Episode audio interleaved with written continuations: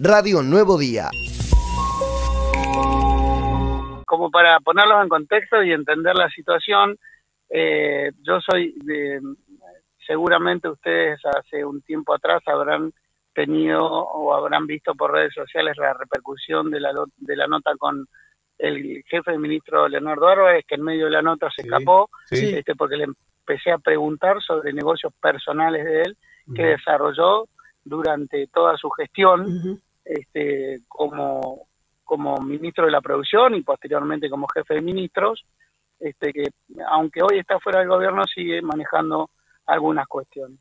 este, soy ese tipo de persona eh, y de reportero. Eh, en realidad mi vida siempre ha sido ir con la verdad, ir de frente y este y hay veces que esa forma de preguntar que muchas veces es lo que el vecino quiere preguntar y no se los reporteros no se animan, no se concesiona o, cada uno tiene su forma de trabajar, bueno, la mía es esta. La mía es de preguntar lo que el vecino quiere saber y ir con las cartas de frente. Bueno, esto indudablemente a muchos les molesta y Julián no, no fue la, excepción. En las últimas notas quedó muy expuesto, se, se hicieron muchos memes en la ciudad, videos, este, porque bueno, ha quedado expuesto en, las entrevistas, entonces decidió en, las, este, en los últimos tres o cuatro requerimientos no hablar más conmigo. Definitivamente me decía, no, con usted no voy a hablar, con usted no voy a hablar. Pero lo cierto es que en el día de antes ayer el intendente dice que, digamos, en este acuerdo salarial, eh, dice que la única plata que tiene es el 25%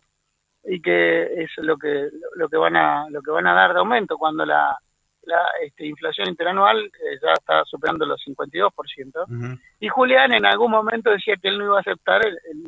no menos del 50%. Entonces esto eh, indudablemente que echa por tierra las declaraciones que tenía él y que si no iba a llamar a las bases y iba este,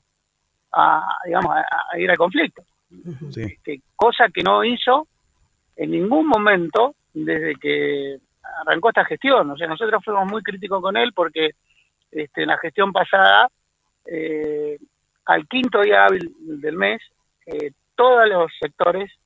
este, incluso por mandato del sindicato, entraban en, en, medida de fuerza. O sea, no, no se trabajaba y Caleta fue un caos.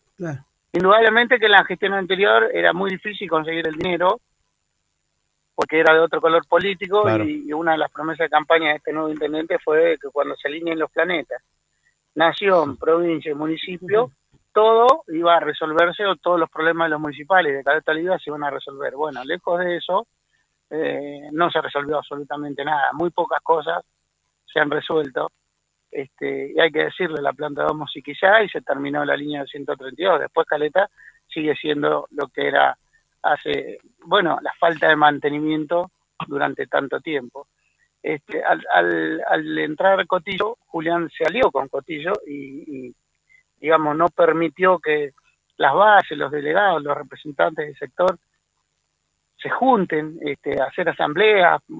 también este, poniendo como excusa la pandemia, este, pero se podían haber reunido por Zoom, este, después se abrió un poco y tampoco llamó a reunión, es decir, eh, tomó las decisiones unilateralmente y la decisión es de acompañar al gobierno, indudablemente que no hay una sola medida de fuerza este, y se pagó tarde, igual este, teniendo aliado, alineado todos los planetas,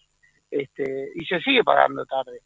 digamos, ¿no? este, cosa que vimos que en una gestión hacía una cosa y que en esta otra, y se lo marcamos. Y eso no le gusta, no le gusta este, que le digan eh, lo que hace este, porque parece ser que hay mucha gente que no quiere darse cuenta o que o creen que cuando hacen las cosas los demás son tontos, no se van a no se van a animar o no se van a dar cuenta de lo que lo que está pasando. Bueno, lo cierto es que este nosotros se lo marcábamos constantemente y él entonces decidió no atendernos más. Volviendo al día de anteayer, este, nosotros lo estábamos esperando alrededor de las nueve de la mañana, afuera del Soenco, y cuando él llega, eh, yo salgo del auto porque estaba este, charlando con el del piso, el conductor Facundo eh, Pérez Toro y Gisela Rodríguez, estamos haciendo la previa, y cuando él llega, digo, bueno, estamos en vivo para la vanguardia, no, con usted no voy a hablar, así con cara enojado,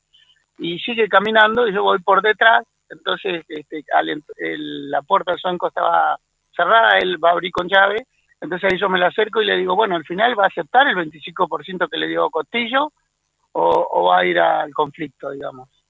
Y ahí me empuja y me tira un, como un gancho, un manotazo, el que yo me corro para atrás,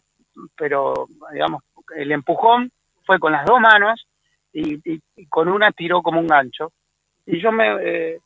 váyase acá, no sé qué es lo que me dice ahí, y se mete para adentro y me dice, porque vos me anduviste comiendo el cuero, le digo, pero esta no es la forma, ¿cómo me, va a agredir? Le digo, acá tiene el micrófono, hable, diga lo que quiera. Yo, después de la agresión, aún siguiéndole, poniéndole el micrófono, digo, esta no es la forma, primero discutimos ahí, eh, digo, pero acá está, si yo le estoy comiendo el cuero, acá tiene el micrófono, estamos en vivo, eh, pueda dialogar, diga lo que quiera.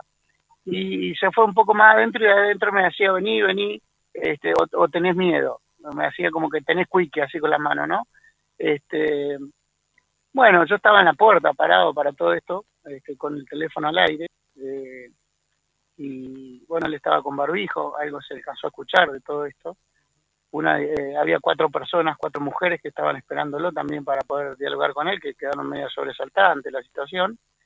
A partir de ahí, este, yo no sé si eran empleados municipales, si iban a que Julián les resuelva un problema, pero si esta es la forma que tiene de resolver el problema, deja bastante que desear, digo, ¿no? Y no es la, eh, no es la primera vez que tiene cuestiones de violencia este Julián Carrizo. Entiendo que, sea un tiempo este, de presiones, este, de que haya estado